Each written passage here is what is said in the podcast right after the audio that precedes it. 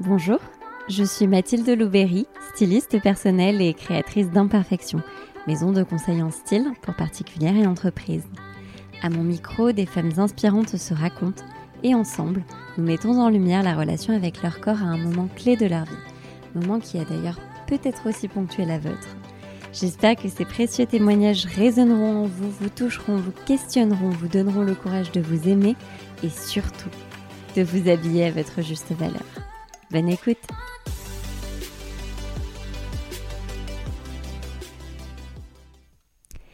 À 21 ans, Fanny s'expatrie pour la première fois en Australie. Alors qu'elle embrasse une nouvelle culture, elle fait pour la première fois l'expérience d'un rapport au corps complètement libéré et décomplexé. Sauf que voilà, aussi heureuse soit-elle, il lui est inenvisageable de rentrer en France avec quelques kilos de plus. Plusieurs années d'oscillation devront donc s'écouler avant sa seconde expatriation, cette fois-ci au Baléares, qui viendra finalement boucler la boucle. Alors comment fait-on privé de tous ses repères pour se reconnecter à sa nature profonde? Et comment se libérer de la peur de trop briller quand on nous a appris à ne pas faire de vagues depuis la plus tendre enfance?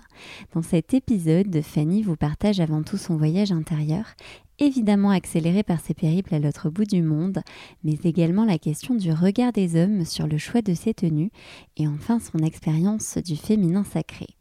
Alors où que vous soyez, rentré de vacances ou non, pas encore parti ou pas parti du tout, faites-moi confiance, ce témoignage vous fera voyager et prolongera votre été. Bonjour Fanny. Bonjour Mathilde. Je suis ravie de t'accueillir, ou plutôt de te réaccueillir sur le podcast Imperfection. Pour la deuxième fois, c'est parfait. On a eu une petite mésaventure toutes les deux. On a enregistré un épisode qui, euh, bah, ne sait, euh, la technologie a fait, a fait que ça s'est pas enregistré. Donc c'est la deuxième fois qu'on va parler toutes les deux. Est-ce que tu peux te présenter, nous dire qui tu es, ce que tu fais dans la vie, quel âge tu as où est-ce que tu habites? Bien sûr. Mais écoute, moi je pense que déjà il n'y a pas de hasard. Parce que quand on s'est rencontrés euh, le mois dernier, je pense que ma présentation n'était pas pareille qu'aujourd'hui, au mois de juin. Euh, donc je suis Fanny, ça, ça n'a pas changé. J'ai toujours 36 ans.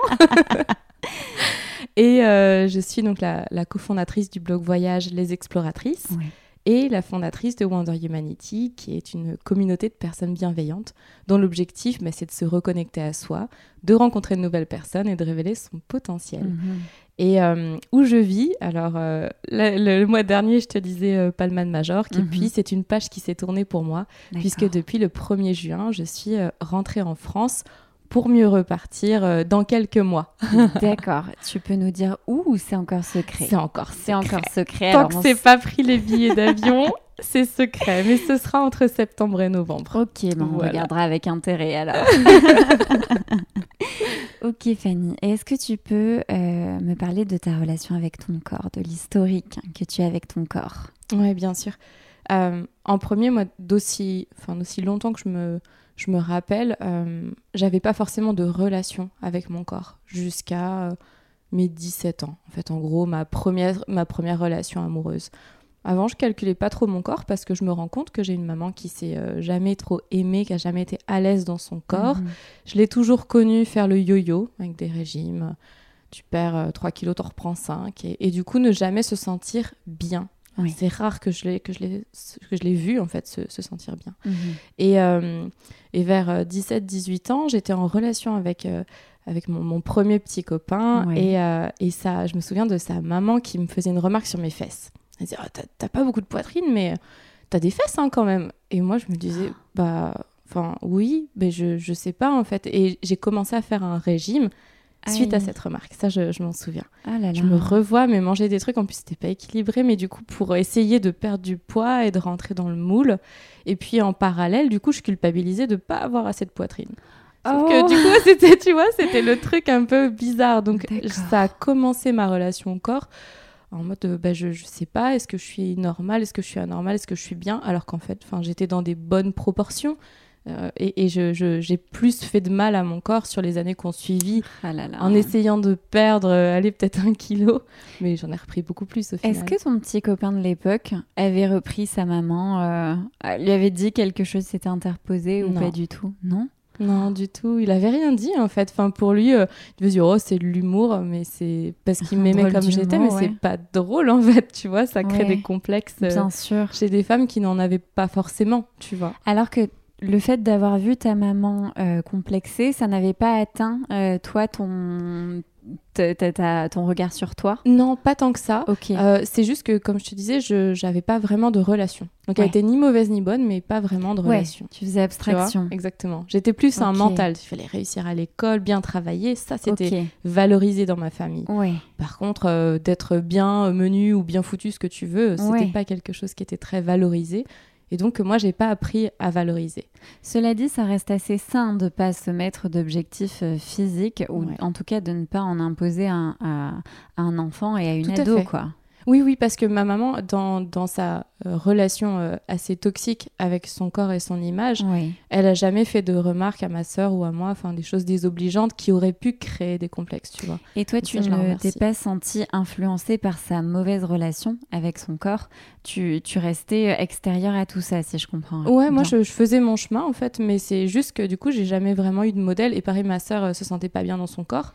Donc moi, j'avais pas de modèle inspirant. Petite sœur. Oui, d'accord. Tu étais entre. Euh, ouais, je, je savais pas ce que c'était finalement que d'honorer son corps, que, que de se trouver euh, belle. Euh, vraiment, je, me trouvais jolie, mais peut-être plus par rapport au regard des autres, tu vois. D'accord. Mais de moi à moi, donc de mon intérieur. Parce qu'on te disait que tu étais jolie, le ouais, on me disait, on me disait que j'étais bien foutue, ce genre de choses, tu vois. Et tu dis ah ok, donc ça doit être le cas, tu vois. Ouais. Mais, euh, mais moi, pas plus que ça, je faisais pas attention à ça, en fait. Oui, d'accord. Bah, c'est bien de grandir euh, sans euh, ce poids, en fait, que, enfin, sans se, se dénigrer à cause de son physique. Oui, tout à fait. Par contre, le, travers, c'est de pas connaître ta valeur. Parce que forcément, bah, si tu as quelqu'un en face de toi qui, donc, qui t'a donné naissance, donc avec tous ces, enfin tous ces schémas et tout, toute sa, sa façon d'être, dans un, dans un style de dévalorisation, même moi, si mhm. elle ne m'a pas dévalorisée, on m'a pas appris à me valoriser. D'accord. Tu vois.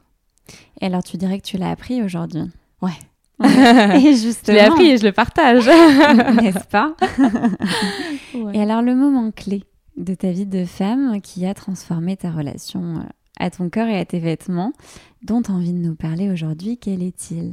Alors, euh, plus qu'un moment, on va parler du voyage en règle générale, parce qu'il y a deux moments. Euh, je te l'ai partagé en off avant. Exactement. Euh, je me rends compte à quel point le voyage, au-delà de me faire du bien dans mon voyage intérieur, en fait, m'a fait beaucoup de bien sur ma relation à mon corps, mhm. parce que en fonction de où tu vas sur la planète, les stéréotypes de beauté et corporelle notamment, et de vêtements d'ailleurs aussi, ne sont pas du tout les mêmes.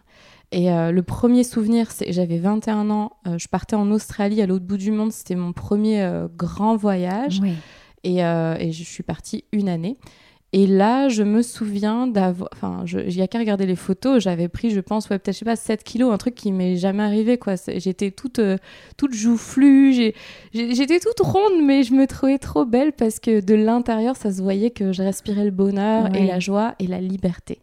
Et je me suis jamais sentie aussi bien dans ma peau que ces mois où j'étais euh, enfin, entourée de personnes que je ne connaissais pas avant, qui me jugeaient pas. Parce qu'il euh, y avait euh, des personnes qui venaient d'Italie, de Corée, d'Inde, bien sûr d'Australie, des États-Unis, des États-Unis, etc. Et j'avais plus, tu vois, le, le, stéréotype de il faut être comme ça quand on est en France, la femme française doit être comme ça, etc. Euh, et, moi, ça m'a permis de me sentir euh, hyper bien. J'étais tout le temps bronzée, même en maillot de bain avec mes kilos trop, j'étais trop bien, tu vois. J'allais te demander, est-ce que c'était une ville près de la mer où tu allais euh, à la plage? J'allais à la plage tous les jours. D'accord. Ouais, donc du coup, le corps était vu. Oui. Et, et, toi, tu te sentais bien dans ce corps, même si il avait manifestement changé, c'est ça? Exactement. Oui. Et, et, et, là où du coup j'ai besoin de parler d'un deuxième souvenir, parce que ça, ça a été donc c'était il y a 15 ans, et ça a été comme le, tu vois, comme une sorte de, de lumière au bout du tunnel qui te, qui te laisse entrevoir ce que c'est de se sentir bien dans son corps, peu importe les vêtements, peu importe le regard des autres. Euh, mais ça n'a pas duré assez longtemps pour créer un ancrage suffisamment profond parce que euh, et comme je te l'avais partagé lors du premier enregistrement, Oui. mon copain à l'époque est venu me retrouver quatre mois après mon départ. Mhm. Et je me souviens de m'être mis la pression pour perdre tous ces kilos. Ah là là. Et je me revois courir tous les deux jours une heure, euh, faire attention à ce que je mange, avoir un cheat meal par semaine. Mais le truc, Ouais. mais Le radical. vrai régime euh, Exactement. hardcore. Exactement. Et, et là, je me dis, ah ouais, en fait, t'as rien compris, meuf. Tu, tu croyais que t'étais bien, mais t'étais bien, c'est Mhm. vrai, mais pas suffisamment pour que le regard des autres ne t'impacte pas. En tout cas, le regard de ton cercle proche euh, français, Exactement. si j'entends bien. Parce que c'était hors de question pour moi de rentrer en France avec ces kilos en trop, tu vois. Ah C'était des kilos qui avaient le droit d'exister, tu vois. hein. C'est comme, c'est- Mm. c'est dur de dire ça. Oui. Ils avaient le droit d'exister en Australie parce que c'était OK là-bas. Mais je reviens en France, c'est pas ça, c'est pas moi, c'est pas la Fanny que les gens ont connue.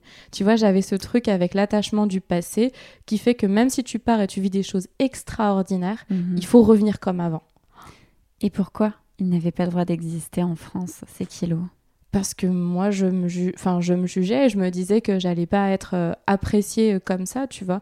Tout comme euh, je me voyais pas euh, ni changer mon cercle, à l'époque en tout cas, je me voyais pas ni changer mon cercle d'amis, ni. Il fallait que je revienne exactement comme avant, transformée mais pas trop, lumineuse mais pas trop, tu sais, pas prendre trop de place et pas euh, s'exprimer complètement. Pourquoi? Bah ça, c'est la valorisation ou la dévalorisation. Donc Ouais. quand t'as pas conscience de ta valeur, et à l'époque c'était clairement le cas, quand t'as pas conscience de ta valeur, tu, ça te fait peur de trop briller en fait, tu vois. Donc c'est Mhm. plus facile de revenir à un stade où tu sais que ça passe, tu vois. Oui, Et pour autant, moi j'ai toujours eu des grands rêves, j'ai toujours eu des grandes ambitions. oui. Dans ma vie, pas forcément, tu sais, euh, monétaire ou... euh, Enfin, je, je les ai eu à un moment, euh, monétaire et, euh, genre gravir les échelons d'une société, etc. Ce qui Mhm. n'est plus mon objectif de réussite aujourd'hui. Je, je la définis pas comme ça, la réussite. Mais en tout cas, j'ai toujours eu de grands rêves. Et, et pareil, issu d'une famille qui... Non, enfin, les grands rêves, c'est pas pour nous, tu vois. On va rester euh, moyen. Je vais pas dire médiocre, mais genre moyen, tu sais. Mhm. Pas trop bas, pas trop haut. Prends pas trop de place, Fanny, en fait. D'accord. Ok. Donc, tu as reperdu ces kilos. Ouais, tout à Et fait. comment, euh, comment tu t'es sentie avec ton corps les années qui ont suivi? Les années qu'on suivi, ça a été encore beaucoup d'oscillations. Donc, je suis rentrée en 2007. Et on- de 2007 à 2015, euh, j'ai été dans une relation euh, où j'aime mon corps, mais après, je l'aime plus. Du coup, il faut que je fasse du sport. Tu sais, les il faut que, je dois, enfin, des, des injonctions que je me Mhm. mettais pour, euh, je pense, me conformer aux, aux attentes extérieures. Oui. Aujourd'hui, j'ai des attentes, mais elles viennent de moi. C'est-à-dire que si, euh, si je m'apprécie pas, je vois, je vois très très bien que ça change mon attitude, etc. Mais c'est pas parce que quelqu'un me dit quoi que ce soit ou parce que quelqu'un attend quoi que ce soit de moi. Et 2015, c'est, je pense que c'est, j'ai eu comme un ras-le-bol, euh, euh, mais c'est, c'est- 2015, c'est une année de transition, c'est l'année de mes 30 ans, c'est l'année euh, euh, de, de ma mise dans une relation qui a duré plusieurs années. Euh, c'est aussi l'année de mon premier burn-out. Enfin, il y a eu beaucoup de changements en 2015, et Mhm. notamment au niveau de la nourriture. Donc là, ça y est, c'était niette, je voulais plus faire de régime, mais je voulais vraiment réapprendre à manger des choses qui étaient bonnes pour mon corps. Oui. Et euh, genre Comment le t'as fait Nutella, par exemple, je l'ai, je l'ai squeezé, quoi, tu vois. Bon, j'en remange maintenant, mais de manière, euh, enfin, tu vois, pour me faire plaisir. Mais j'en mangeais tous les jours, tous les jours, tous les jours. Je me suis dit, bon, quand même, c'est pas très bon. Tu sais, Mm. c'était pas pour le truc, je veux perdre des kilos. C'est ça, est-ce que ça apporte vraiment des choses à mon corps? Oui. Les plats déjà préparés, est-ce que ça apporte des bonnes choses à mon corps? Oui. Et donc, j'ai eu une relation très différente où je voulais prendre soin de mon corps. Donc, ça passe par ce que tu consommes dans la nourriture, ce Bien que tu sûr. consommes dans ton cerveau, dans ta Mhm. tête, l'activité physique, les paroles et les pensées que tu as, tu vois. Est-ce que tu t'es fait accompagner, euh, par exemple, par une naturopathe ou Non. ce genre de... Non, toute seule. Ouais, toute T'as lu beaucoup alors Comment t'as Euh, fait? j'ai lu avec Ornella, donc avec qui on a monté euh, les exploratrices Ouais. vers 2015. C'est là où toutes les deux on a commencé justement à faire attention à ce qu'on mangeait. En Ok. 2016, on a fait beaucoup de sport toutes les deux, donc ça nous motivait. Je pense qu'on avait Ouais. ce binôme qui fonctionnait bien et, euh, et qui nous a permis euh, bah, de voir aussi nos limites, tu vois. Parce que la relation au sport, pareil, moi j'ai, je, on m'a souvent dit que j'étais pas sportive. Et c'est drôle parce que quand tu vois mon corps, on voit que j'ai un corps de sportif. Même sans faire de sport, Ouais, je suis déjà ouais, musclée. ouais, c'est vrai. Et, euh, et j'ai des cuisses pour justement, tu vois, pour, euh, pour aller courir, pour faire des choses. Mais moi, comme on m'a dit ça quand j'étais gamine, Mhm. j'ai toujours dit, bon, bah la danse, c'est ok, c'est pas vraiment un sport, allez, euh, mais je suis pas sportive. Et c'est faux. Tu vois. Et je suis allée repousser des limites personnelles, justement, en 2016, en faisant beaucoup d'entraînement à l'extérieur, de courses, de tester plein de choses. Et j'ai bien aimé, tu vois. J'ai bien aimé faire ça. Et là, du coup, tu avais euh, démissionné ou pas encore? Non, pas encore. vraiment, mon changement de vie, après, il s'est opéré en 2018, donc tu vois, trois ans plus tard. Et c'est là où ça nous emmène euh, sur le deuxième euh, impact, en fait, le deuxième voyage, qui est plus comme une expatriation. Parce que je suis partie vivre en Espagne, donc au Baléares, d'octobre 2019, là, jusqu'à mai 2021, donc un an et demi. Et je me suis rendu compte vraiment de se revoir finalement une fois que j'ai quitté Palma c'était vraiment de me dire, mais finalement, euh, le voyage qui m'a le plus impacté, c'est euh, l'Espagne, parce que j'ai trouvé euh, des femmes, mais, mais resplendissantes, mhm. tellement bien dans leur corps. As, les, les, shorts sont extrêmement courts, t'as les fesses qui dépassent, c'est seins nus à la plage, c'est des tangas sur la plage, c'est normal. Et il n'y a pas, tu sais, ce regard masculin qui fait que tu te sens mal ou tu te sens observé comme un morceau de viande, tu vois.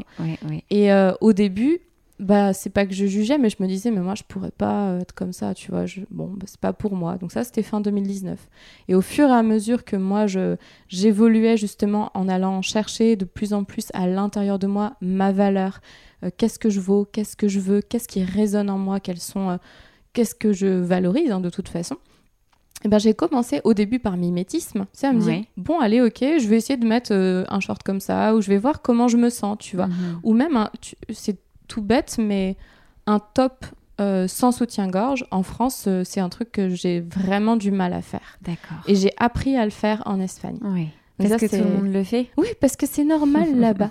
En fait, c'est ça. Et donc, le fait d'être dans un autre pays, et on en revient un peu au début, ça fait un peu une boucle, mais on est dans un autre pays, une autre culture, une autre façon d'être et d'avoir un rapport au corps. Il y a quelque chose de très respectueux. Les hommes, quand ils te parlent là-bas, c'est plus pour te complimenter, tu mhm. vois. Donc, tu te sens valorisé aussi.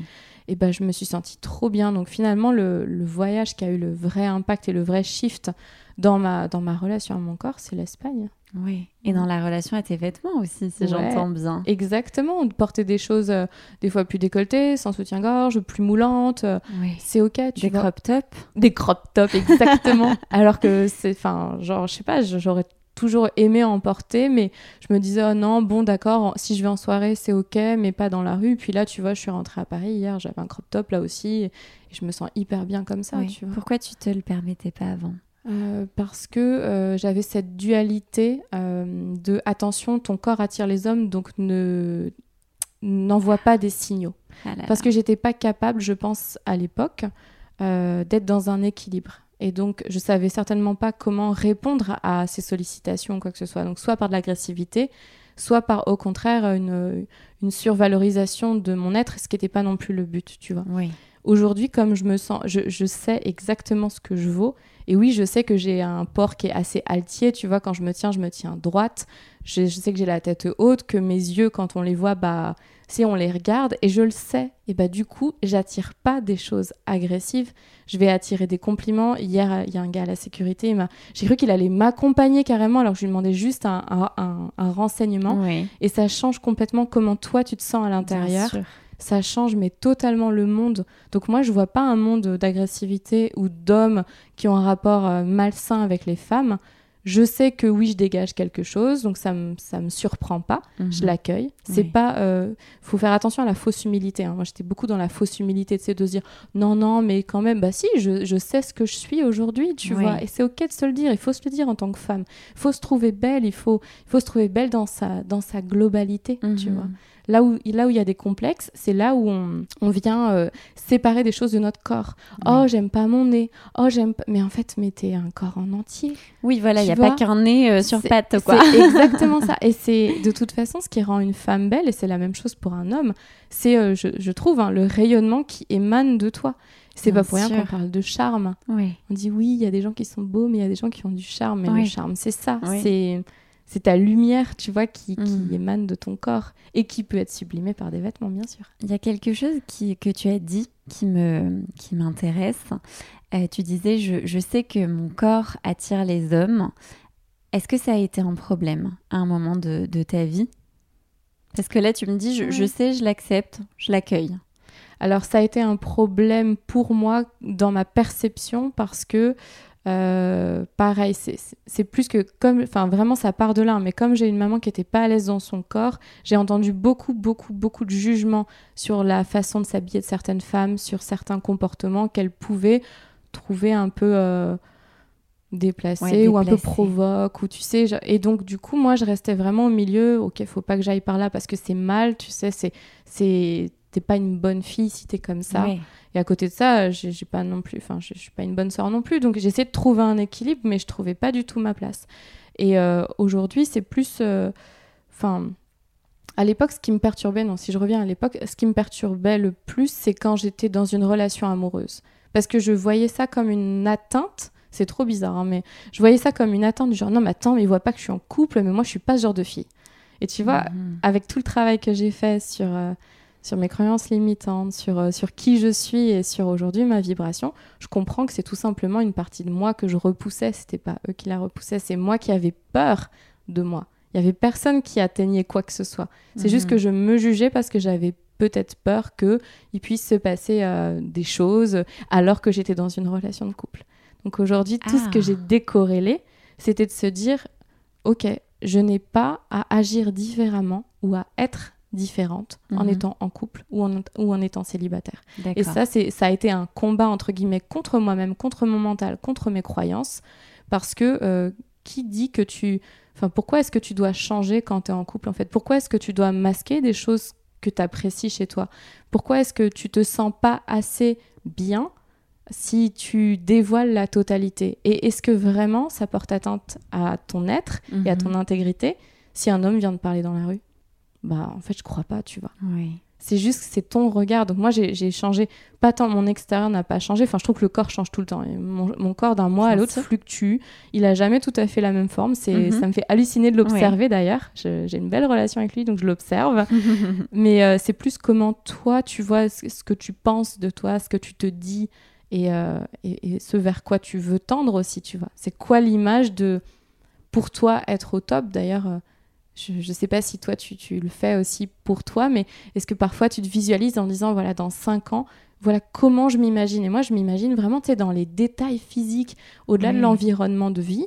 Je, je, vois comment je suis tu vois. Ouais, et je me dis c'est vers là que je veux aller. Et cette femme que j'imagine elle est très libre elle est très sûre d'elle. Elle mhm. attire les hommes, mais c'est pas parce qu'elle attire les hommes qu'elle est obligée de les avoir euh, proches d'elle, en fait. Tu vois C'est ce truc qu'on. Mais parce que, voilà, c'est des, des années, des siècles euh, où on a un peu minimisé, je pense, la femme, ses atouts, sa puissance. Et qu'aujourd'hui, on a juste une, une remontée. Euh, bah, de l'estime de soi et je trouve que c'est très bien, tu vois. Tout à fait, je suis entièrement d'accord avec et toi. Et t'en fais partie. en tout cas, j'espère. Ok, et alors du coup, euh, qu'est-ce que tu oses maintenant en termes de, vêtements que tu n'osais pas avant? Comment ça se traduit? Euh, En termes de vêtements, ça va plus être...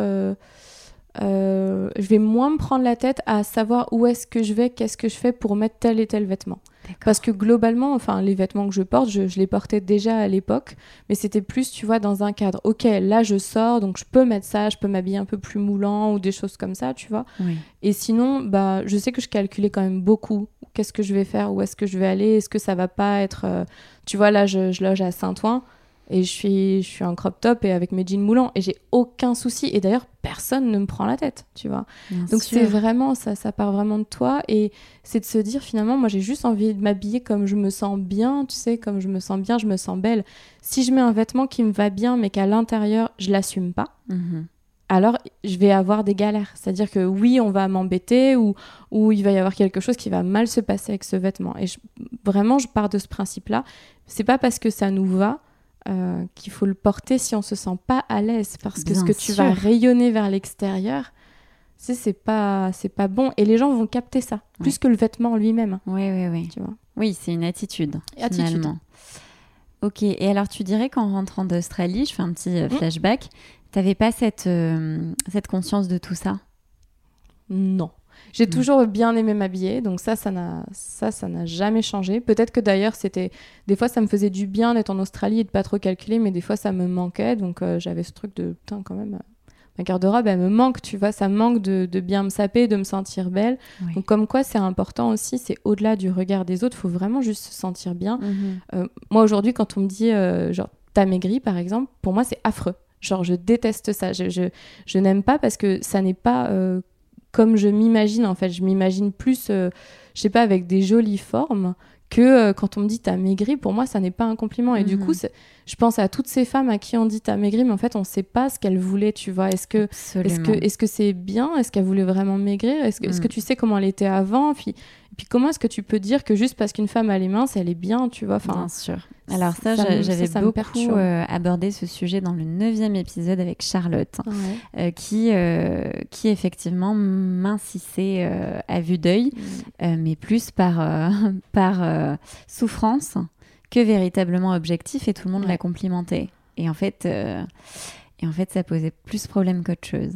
Donc Ouais, je oui. fais ma- mon auto-promotion pour l'épisode 9. je vais aller l'écouter. Ok, et euh, Fanny, est-ce que tu dirais que, euh, en fait, le fait d'avoir voyagé, mais voyagé près de la mer, et du coup de, de, de, de vivre en, en maillot et de vivre dénudé, ça t'a aidé, en fait, dans ce, dans ce chemin-là ouais. Parce que, alors, c'est... c'est- Là, je fais une généralité et c'est pas trop l'objectif ici, mais, euh, mais j'ai j'ai des amis, tu vois, qui vivent sur des îles, qui vivent près de la mer et qui ont une relation au corps qui est complètement décomplexée et, euh, et leur mère aussi, et leur grand-mère aussi. Est-ce que Mm. toi, tu dirais que ça t'a un- ça a impacté ta vision de, de toi, de ton image Ouais, totalement. Moi, tu vois, c'est drôle parce que je suis née en hiver, je suis née en février, mais euh, ma saison préférée, ça a toujours été l'été, en fait. Oui. Moi, j'aime pas porter euh, beaucoup de choses sur moi, tu Oui. vois. Et on en discute souvent avec ma sœur parce qu'elle, elle adore l'hiver, elle adore être euh, blottie dans des, dans des pulls. Et Mhm. moi, tu me mets en maillot de bain, en short et en tongs, je suis la plus heureuse du monde, tu vois. Et euh, sauf que porter ce style de vêtements dans des villes, tu peux le faire bien sûr, mais c'est pas approprié. Tu sais, il y a plein de trucs, c'est tout bête, mais à Paris, bon là j'ai mis des sandales, mais j'aime pas trop parce que t'as la pollution, il y a plein de trucs. Enfin, je sais pas, ça vient sur mes pieds, j'en sais rien, je, je- ça me dérange. Je Alors qu'en comprends. Alors qu'en fait, moi j'aime trop avoir les pieds à l'air. Mhm. Et, euh, et bien sûr, enfin, à mon sens, hein, que, que ça a un impact. Parce qu'à chaque fois que tu vois ton corps le plus dénudé possible, parce que sinon, tu te caches derrière des vêtements. Il y a Mhm. plein de gens qui s'habillent pour se cacher. Oui. Il y a des personnes, bien sûr, qui s'habillent parce qu'ils trouvent ça beau, etc. Mais le vêtement te permet de cacher, de masquer, de sublimer. En tout cas, il y a toujours quelque chose. Mais est-ce que vraiment tu prends le temps, toi, de te regarder euh, devant ton miroir en sous-vêtements? Je, je sais qu'il y a plein de femmes qui le font pas. Mhm. Parce que des fois, quand je fais des accompagnements, c'est un truc que je leur demande de faire, tu vois. Mets-toi toute nue, même, tu vois. Mets-toi Mhm. toute nue devant, ton, miroir. Regarde ce que t'aimes chez toi. Ouais, Dis-le toi. Mais elles pleurent. Elles pleurent parce qu'elles le font pas. Mm. Et euh, le fait d'avoir pris l'habitude de se voir en maillot de bain et Mhm. que oui, t'as un corps, ça bouge. Parce Mm. qu'avant, je me disais, ah mais oui, mais quand je marche sans mes cuisses qui bougent, c'est pas assez ferme, etc. Oui. Et il y a un moment, en fait, où c'est un corps, il est vivant. Mhm. Il faut le remercier parce que c'est notre plus beau véhicule. Si t'as pas ton corps, tu peux pas exister. Donc, euh, il y, a, y a un moment où le fait de chérir son corps, c'est hyper important. Mhm. Et c'est vrai que bah, de le voir dans son plus simple apparat, on va dire, sûr, ça aide énormément. Donc, moi, dans ma féminité, ça m'a beaucoup aidé. Et, euh, et tu parlais des îles. Donc, bah, déjà, l'île de Majorque, c'est une île. Donc, Oui. je comprends pourquoi aussi je m'y suis sentie bien. L'Australie, c'est une île. aussi, oui. Et euh, là où je me suis vraiment, je crois, le plus reconnectée à ma puissance euh, féminine, en fait, à mon féminin sacré, c'était en Martinique. Et, Ah, encore une île. Et encore une île, tu Oui. vois. Un truc. Et là-bas, vraiment, je, enfin, je, je me revois chaque matin, j'allais prendre un bain de mer. Et je me souviens d'avoir cette sensation euh, de quand je rentrais dans la mer, j'y allais pas pour me baigner et bronzer, et ça m'intéressait pas. Enfin, tu vois, là-bas, tu passes un mois et demi, j'ai pas envie de devenir euh, enfin, noire. quoi. C'est- pas, pas le but, je vais cramer mon capital soleil. Donc j'y allais vraiment juste pour me purifier chaque matin. Je prenais un bain et quand je rentrais, je sentais euh, tu sais, tous les bienfaits sur le corps de l'eau. Et l'eau, Mhm. c'est euh, l'énergie féminine aussi. hein, tu Ouais. vois, c'est, c'est le yin, c'est à la fois très doux, mais ça peut être extrêmement puissant quand tu imagines un tsunami. Bien sûr. Et donc de connecter avec cet élément-là en rapport au corps direct, parce qu'en maillot de bain, bah, tu sens tout sur ton corps, je trouve que ça te donne un truc de... Enfin, c'est empowering, tu Ouais, sais, c'était vraiment dans une l'empowerment. puissance. Oui, tout à fait. Tu peux nous dire deux mots sur le féminin sacré? Je pense qu'il y a des auditrices qui euh, ne connaissent pas ce, Ouais. euh, ce- comment on pourrait dire, ce mouvement, cette philosophie, cette euh, Ouais, alors puissance euh, plutôt. hein. Ouais, puissance en fait. Ce, que je pourrais, ce que je pourrais dire, c'est que ne serait-ce qu'en enfin, qu'en qu'en sciences quantiques, quand tu regardes, tu as, à chaque fois deux polarités à chaque chose, donc à chaque situation, à chaque personne, qui te permet d'être à l'équilibre. Donc une situation qui t'apporte du négatif va t'apporter exactement la même chose en positif. Le yin, le yang, le Ouais. féminin, le masculin, le bien, le fait. mal. Ouais. Il y a un système assez binaire. Et à l'intérieur de chaque humain, tu peux imaginer que tu as une énergie féminine et une énergie masculine. Ouais. Au fur et à mesure des siècles, ce qui s'est passé, c'est que la notion de, de féminin chez l'homme et de masculin chez la femme ont été minimisées. Ouais. Parce que, genre, c'est le truc opposé, que t'es une femme, t'es une femme, et t'es un homme, t'es un homme. Ce qui est, à mon sens, un contresens, puisque le féminin ne peut pas aller sans le masculin. Et Mhm. donc, ça crée des déséquilibres à l'intérieur. Quand tu es dans ton féminin ou ton masculin toxique, Mm. c'est donc vraiment l'opposé euh, de, de sacré, c'est que tu vas euh, aller accentuer sur toutes les parties du féminin et du masculin, mais à outrance. Oui. Moi, par exemple, j'étais pas dans mon féminin, j'étais dans mon masculin. Le masculin, c'est l'action, c'est le Mm. fait de faire, c'est d'y aller, c'est tu... ouais, le yang, c'est dur, tu vois. Oui, mais qui est hyper valorisé dans la société patriarcale dans laquelle on vit. on est entièrement d'accord. Et qui est que valorisé chez les hommes, tu vois. Enfin, euh, une fait. femme qui fait ça, elle fait peur. Moi, nombre de fois où on m'a dit. euh, mais euh, comment est-ce que tu peux être en couple avec un homme alors que t'es ambitieuse, carriériste, que t'es indépendante, il trouve pas sa place? Je comprends ce que ça voulait dire à l'époque. Je comprends Mhm. qu'en effet, j'étais trop dans mon masculin et pas assez dans mon féminin, donc pas dans le recevoir. Et chez les hommes, bah, quand ils sont pas trop dans leur féminin, on les critique parce qu'on va Bien dire, sûr, mais attends, manque euh, de virilité. c'est exactement ça, manque de virilité totale. Au final, dès que tu es dans le sacré, c'est le parfait équilibre entre ton énergie féminine, donc celle qui accueille, qui reçoit, qui est douce, et ton énergie masculine qui va dans l'action, etc. Et euh, la notion vraiment de sacré, c'est la notion, tu vois, de complétude et de te dire que finalement, t'as pas besoin, quand tu es une femme, d'un homme dans ta vie pour aller chercher le masculin, tu l'as déjà à l'intérieur de Bien toi sûr. mais tu choisis d'être en relation avec un homme ou une femme, peu importe, Oui. Parce que tu, tu cherches une complétude, parce que Mhm. tu es déjà complète en tant que femme, tu vois. Oui. Donc c'est ça la notion de, de féminin sacré, c'est d'aller vraiment honorer la partie euh, féminine à l'intérieur de toi sans dénigrer le reste Mhm. et sans faire des crises d'hystérie, sans, sans, euh, sans euh, avoir le rôle du sauveur dans le couple où justement, tu sais, on laisse rien faire à l'homme, on lui laisse rien passer, on, on materne l'homme. Ça, Mhm. c'est, ça n'est pas non plus sain. Donc c'est vraiment trouver exactement son équilibre intérieur. Et, et je trouve que la Martinique, parce que c'est une île qui est très sauvage et qui est, qui est tu, tu vois, tu vas dans des ruisseaux, tu vas dans la nature, tu te connectes directement comme si tu te, tu te remplissais en fait d'énergie Oui. moi me permettait de d'accueillir justement cette notion euh, de féminin de pas en avoir euh, honte tu vois de pas se dire euh, non non mais attends si je suis trop dans le féminin on va pas me prendre au sérieux on va pas m'écouter quand je parle du coup non il faut que je sois dure faut que j'ai le visage dur fermé etc non Mhm. en fait on peut toutes et tous d'ailleurs hein, trouver cet équilibre et je trouve ça très beau et, de, je rencontre de plus en plus d'hommes qui accueillent leur féminin sacré aussi Ouais. et c'est très beau Mhm. c'est très beau parce qu'ils sont dans un équilibre qui est parfait et euh, ils sont là pour soutenir la femme et lui permettre de se concrétiser. Mais à côté de ça, ils ont aussi la possibilité, eux, d'accueillir, de recevoir. Ils sont pas que dans le faire, la force et la puissance et du coup se mettre une pression énorme sur les oui. épaules. Oui. Et tu dirais que ce sont tes voyages qui t'ont permis de, de te reconnecter à ton féminin sacré? Je dirais que le voyage, c'est euh, c'est le plus. Enfin, c'est comme un accélérateur. Tu sais, c'est la façon, la façon la plus directe et la plus visible de voir que tu changes et que tu évolues parce que tu as une perte de Mhm. repères. Donc, quand tu as une perte de repères, tu déconstruis tout, tu reconstruis, mais en fait, tu reviens à ton essence et à ta nature. Ce que parfois ton entourage te permet pas de faire. Oui. Mais euh, t'as pas besoin de voyager à l'autre bout du monde pour faire ce voyage. Mhm. Et moi, je trouve que le plus beau des voyages que j'ai fait, c'est le voyage intérieur, quoi, tu Mhm. vois. Mais c'est juste que quand tu allies le voyage au bout du monde et le voyage intérieur, là, c'est, je trouve ça fabuleux, tu vois. Mhm.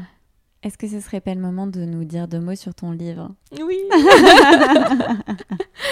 Alors oui, c'est un, un, projet qui, qui a pris trois ans. Ouais pour sortir, ce qui est hallucinant parce que quand on me connaît, on sait très bien que je passe à l'action tellement vite que moi, trois ans, c'est hallucinant. J'ai vraiment cru que il allait jamais sortir.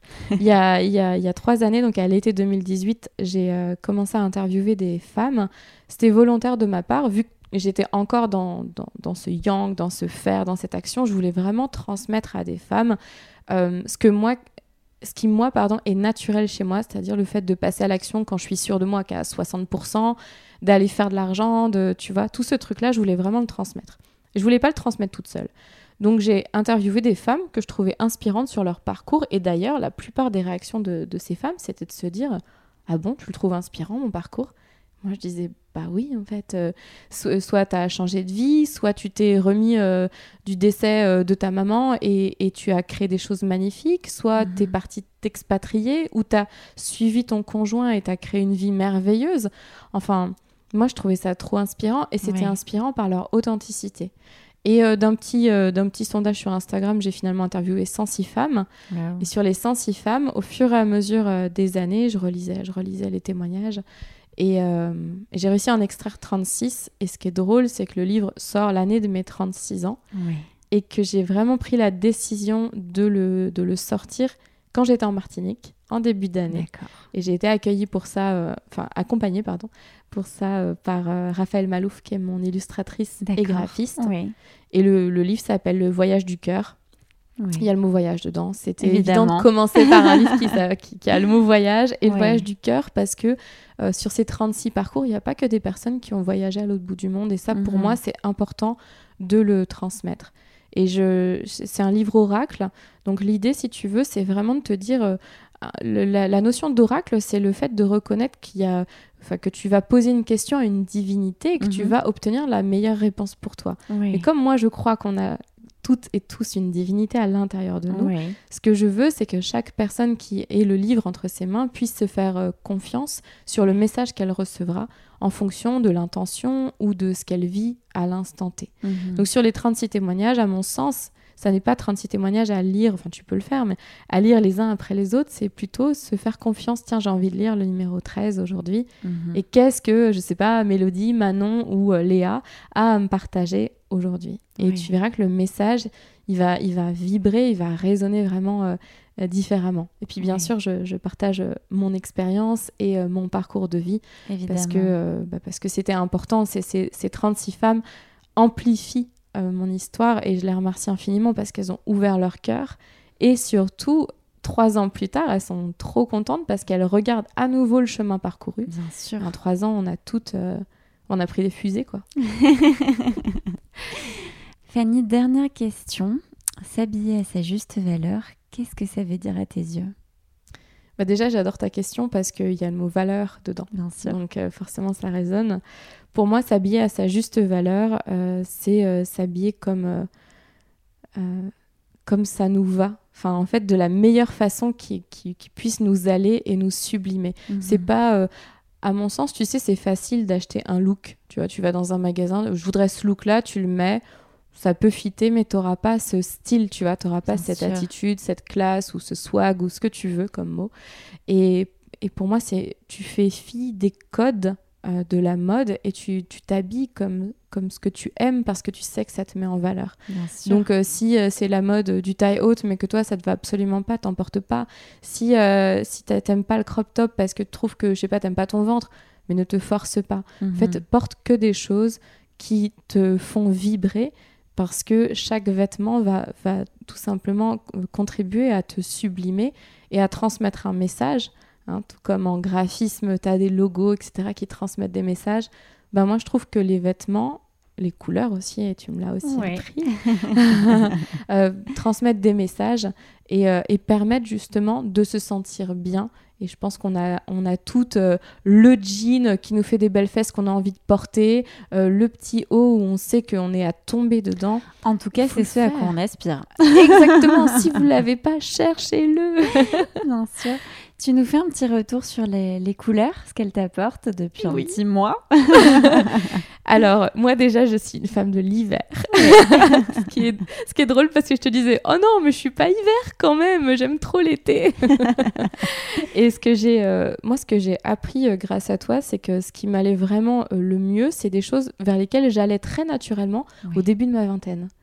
Et c'est drôle parce que je les portais plus après. Je pense que tu sais, j'étais rentrée dans un truc assez, enfin, je veux pas dire classique, mais ouais, où je faisais pas de fausses notes, mais j'allais pas trop peut-être oser certaines choses. Et tu, et tu m'as fait, euh, enfin, j'allais dire essayer, parce que quand on a le foulard devant nous, on a l'impression qu'on essaye quand même quelque chose. Bien sûr. Tu m'as fait essayer des couleurs comme le rose fuchsia. et aujourd'hui, je tiens à préciser que pour venir te voir, j'ai mis un haut avec un petit liseré rose fuchsia. Qui te va à merveille. Et j'ai acheté une robe, il faudra que je te la fasse voir après, une robe rose fuchsia. Oui. En satin. J'ai hâte. Je sais pas quand est-ce que je vais la mettre, mais je, je suis lumineuse dedans. Et je pensais tellement pas que cette couleur c'était possible. Et donc il y a cette couleur, le bleu roi ou le vert émeraude. Et c'est vrai que quand tu les portes, mais tu te sens. Enfin, en tout cas, parce que c'est mes couleurs et que je l'ai Mhm. essayé. Donc c'est Ouais. pas juste parce qu'on me l'a dit. C'est parce que après je me suis dit, ok, je vais aller dans des magasins. Oui. Je vais aller essayer, tu sais, je vais voir. Mais c'est hallucinant. Et le retour des personnes. On dit, Mhm. Waouh, ce vert sur toi, waouh, ce bleu, mais tu rayonnes.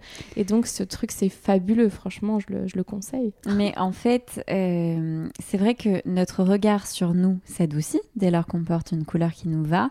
Mais c'est vrai que ça génère euh, alors des compliments, mais en tout cas, ça change les interactions, Ouais. tu vois, avec le monde. Mais totalement. Parce que, bah, parce que ta vibration change, en fait, tout Mais oui. simplement.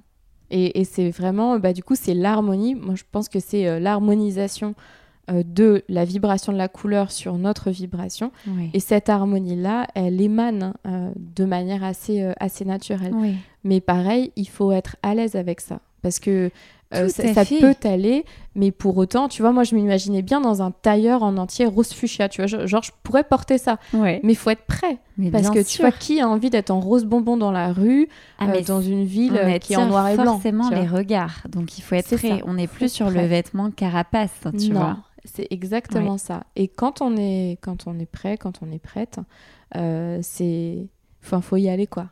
Faut y aller parce que euh, en premier, c'est même pas tant par rapport au regard des autres, mais juste essayer. C'est comme une, euh, comme un vêtement un peu de protection, tu vois, comme une Mhm. armure. Oui. Genre, je suis une reine, tu vois. Oui. Et là, je porte ma couronne. Merci pour Merci ce délicieux témoignage, Fanny. Merci d'avoir repris le temps pour moi. Bah, finalement, c'était même encore mieux. Vraiment. Je te remercie, Fanny, pour Merci, tout. Mathilde. Vous êtes toujours là C'est que les mots de mon invité ont particulièrement résonné en vous et j'en suis ravie parce que le message que j'ai à cœur de vous faire passer en vous partageant ces fragments de vie, c'est qu'il est urgent de s'aimer mieux. D'ailleurs, afin d'aborder des sujets toujours plus personnels, je réfléchis à vous proposer ponctuellement des épisodes anonymes. Alors si vous aussi, vous souhaitez partager votre histoire aussi intime soit-elle, je vous propose de m'envoyer un mail et de me parler du fameux moment clé de votre vie de femme qui a bouleversé votre relation à votre corps et à vos vêtements. Ah, et une dernière chose, si vous avez aimé l'épisode, n'hésitez pas à me le dire en commentaire ou en laissant 5 étoiles. Ça vous prend quelques secondes et moi, c'est ce qui m'aide le plus pour faire connaître le podcast. Take care, Mathilde d'Imperfection.